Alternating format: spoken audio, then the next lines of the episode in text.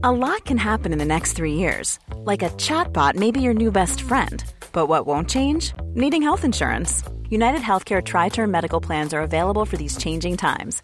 Underwritten by Golden Rule Insurance Company, they offer budget friendly, flexible coverage for people who are in between jobs or missed open enrollment. The plans last nearly three years in some states, with access to a nationwide network of doctors and hospitals. So, for whatever tomorrow brings, United Healthcare Tri Term Medical Plans may be for you. Learn more at uh1.com. Hey, it's Ryan Reynolds, and I'm here with Keith, co star of my upcoming film, If, only in theaters, May 17th. Do you want to tell people the big news?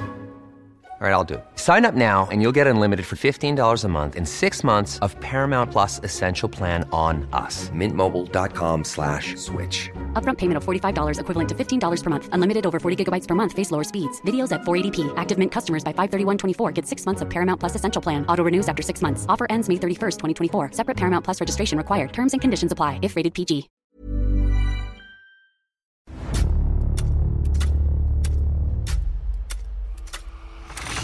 La nota roja en la prensa. Acontecimientos que conmocionaron a la sociedad. Esto es Archivos Secretos de la Policía.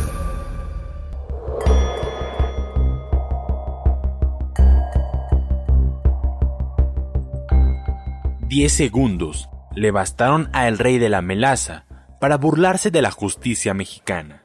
Fue protagonista de una de las fugas más espectaculares al escapar de la prisión de Santa Marta a Catitla en un helicóptero.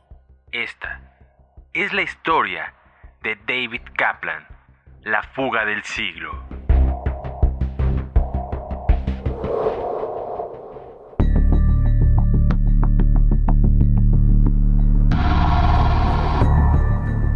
Joel David Kaplan fue conocido como el rey de la melaza porque heredó un emporio azucarero y varios miles de millones de dólares. Por su trabajo, el estadounidense conoció casi todo el continente americano y fue socio de innumerables empresarios, pero también se dice de varios mafiosos. Uno de ellos fue Louis Vidal Jr., un hombre de negocios neoyorquino, a quien trató poco, pero marcó la vida de Kaplan de forma definitiva. Fue con la misteriosa muerte de Vidal Jr. como el destino le tenía preparado a Kaplan una serie de infortunios y años de pesadumbre. El 11 de noviembre de 1961, Luis Vidal vivió sus últimas horas durante un viaje de negocios en la incipiente Ciudad de México. Ese día, fue asesinado de forma despiadada. El crimen conmocionó a los habitantes de la capital y representó un verdadero reto para las corporaciones policíacas, cuyas investigaciones revelaron los siguientes nombres: Harry Koppelson, Epsel Petrushansky, Luis de Garay y Joel David Kaplan, todos socios en vida de Luis Vidal Jr. También salió el nombre de Teresa Carrasquillo, esposa de la víctima. Cuando los agentes policíacos la cuestionaron sobre los motivos que pudieron existir para matarlo, ella afirmó que lo asesinaron porque conocía una fórmula para aprovechar mieles cristalizadas que mejoraba en tiempo y costos la producción de melaza. Esto dejaría millones de dólares de ganancias. Esta fue la versión que adoptó con más fuerza la policía. Sin embargo, mucho se especuló sobre el móvil del crimen.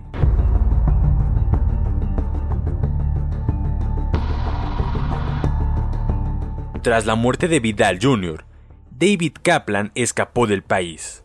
Ese hecho hizo que la policía reforzara más su hipótesis sobre que él era el asesino directo, o por lo menos, uno de los autores materiales del crimen. Kaplan tenía muchos amigos en ámbitos poderosos por su trabajo comercial. Por ello, no le fue complicado mandar a falsificar un pasaporte y escapó de México. Las autoridades desplegaron todas sus fuerzas, no solo en la Ciudad de México, sino en todo el país. Se emitió una ficha con la foto, señas y datos generales de Joel David Kaplan para poder atraparlo. En ese momento, Kaplan, Harry Coppelson, Luis de Garay, y Epsel Petrushansky eran los hombres más buscados por la policía mexicana. ¡Extra! ¡Extra! ¡Capturaron al rey de la melaza! Los voceadores gritaban con los ejemplares de la prensa en mano la tarde del 28 de marzo de 1962, donde se informó sobre la captura de David Kaplan, el empresario acusado de dar muerte a Luis Vidal Jr., fue atrapado en Madrid, España. Kaplan fue entregado a la Interpol, lo cual lo puso de inmediato en un avión de la compañía Iberia, cuyo aterrizaje se dio en el Aeropuerto Internacional de la Ciudad de México a las 20:45 horas del 29 de marzo. Con su detención, comenzó el verdadero martirio para Kaplan. Señaló que en cuanto supo de la muerte de su socio, viajó a la ciudad de Nueva York para asistir al funeral, donde dio en persona el pésame a Teresa Carrasquillo, la viuda.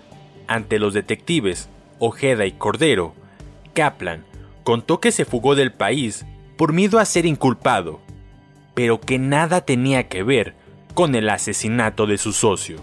Al verse sofocado por los interrogatorios de la policía, Kaplan declaró que el artífice del crimen había sido su socio, Harry Coppelson, quien muchas veces se hacía llamar Earl Shoot, además de acusarlo de traficar armas y drogas. El estadounidense contó a los detectives que a Vidal Jr.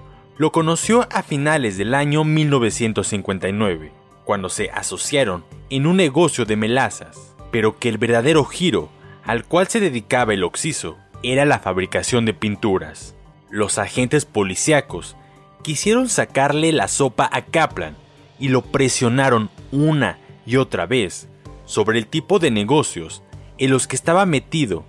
Entonces, el comandante Ojeda le espetó. Confiese de una buena vez, Kaplan. Esos negocios, como usted los llama, están relacionados con las drogas. Díganos ya la verdad. ¿De dónde la trafican? ¿Cuál es su destino y por qué medios la transportan? Kaplan lo negó todo. Sin embargo, admitió que Coppelson, Vidal Jr. y Petrushansky estaban metidos en negocios turbios, y él se vio involucrado sin querer, pues lo habían engañado con tal de que le entrara con su dinero. El rey de la melaza fue llevado a proceso, a pesar de no estar confeso y de que la policía no tenía pruebas contundentes en su contra.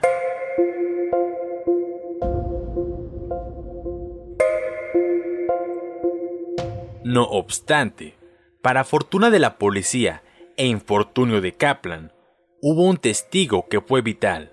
Se trató del mismo Luis de Garay, sujeto que fue aprendido tan solo una semana después del asesinato de Vidal Jr., y quien cuando fue interrogado, declaró que todo lo había planeado y ejecutado David Kaplan. Señaló que lo obligaban a entrarle a un negocio donde traficarían armas de los Estados Unidos a Nicaragua. Sin embargo, Vidal Jr. se negó rotundamente y lo pagó muy caro, pues lo golpearon hasta que perdió el sentido.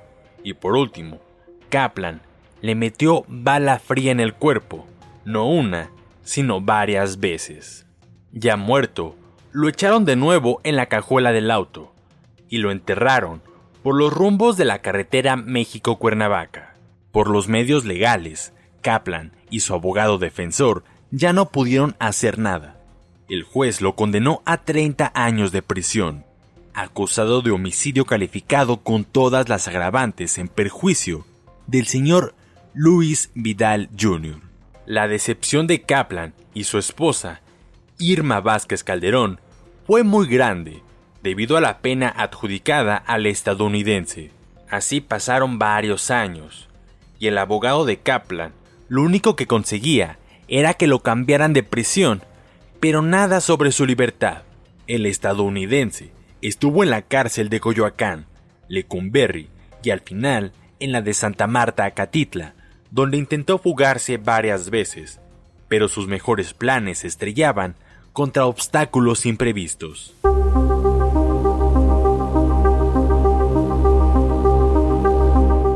El primer intento de Joel David Kaplan para fugarse fue cuando intentó disfrazarse de celador. Para ello, pagó una buena cantidad de dinero a algunos custodios para que le facilitaran los uniformes y la ruta que lo conduciría a la libertad. Sin embargo, al final sus cómplices lo traicionaron y el plan se vino abajo. La segunda vez, la idea fue un poco más elaborada. Kaplan pensó en escaparse metido en un contenedor de madera de las que elaboraban los reclusos en sus talleres. El estadounidense pidió a uno de los carpinteros que los fabricaba que hiciera un hueco especial en una de las cajas donde su cuerpo pudiera entrar. Una vez fuera, solo tendría que salir del hueco y escapar. No obstante, este plan también falló, pues algún enemigo del empresario se enteró de esto y lo delató con las autoridades del penal.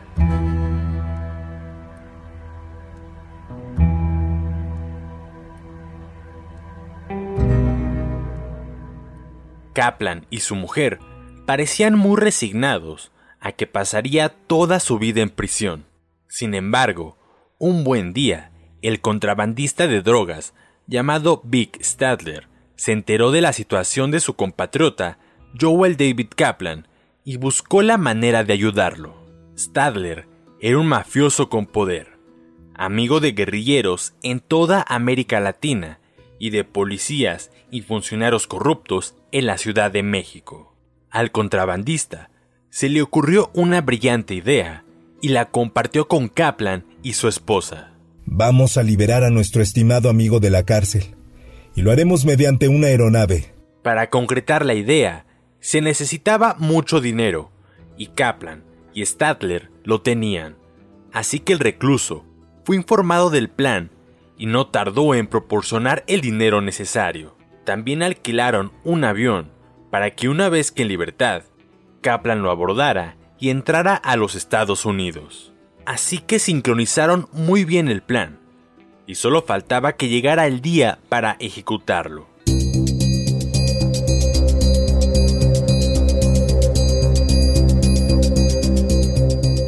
La fecha se cumplió. Sucedió la tarde del 18 de agosto de 1971, cuando los reclusos se encontraban en el salón de proyecciones viendo una película. Para entonces, Kaplan había decidido llevarse consigo a un amigo, Carlos Antonio Contreras Castro, un venezolano que había sido sentenciado por robo. Eran las 18.35 horas. Caía una ligera llovizna y una tensa bruma cubría la tarde, cuando el ruido de la aeronave anunció a Kaplan que era momento de escaparse. El helicóptero aterrizó en uno de los patios de la penitenciaría de Santa Marta, Catitla. Los dos reos corrieron hacia él y abordaron la nave y en tan solo 10 segundos se fugaron de la prisión.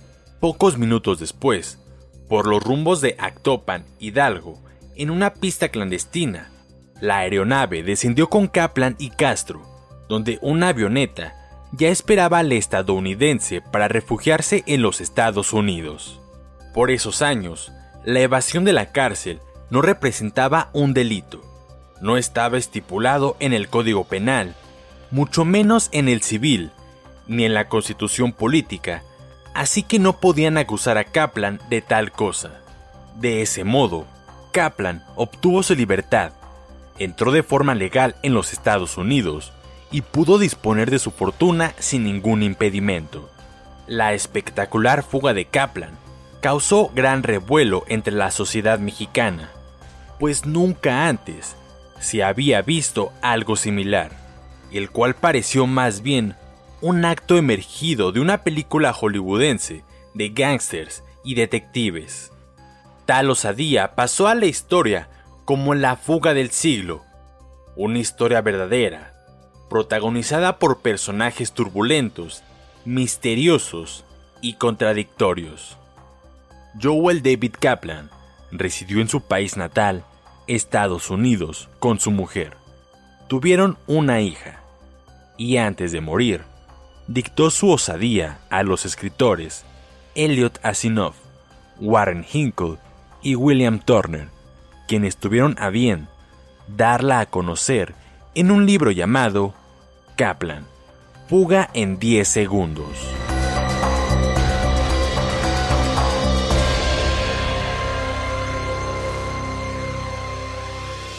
Puedes escuchar este y otros podcasts OM en Apple Podcast, Spotify, Google Podcast, Acast, Deezer, Amazon Music y seguir la conversación en la cuenta de Twitter arroba podcastom o al correo podcast arroba om.com.mx.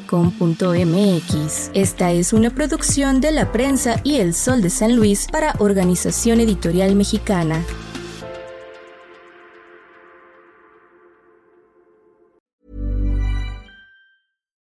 We're on a budget, we still deserve nice things.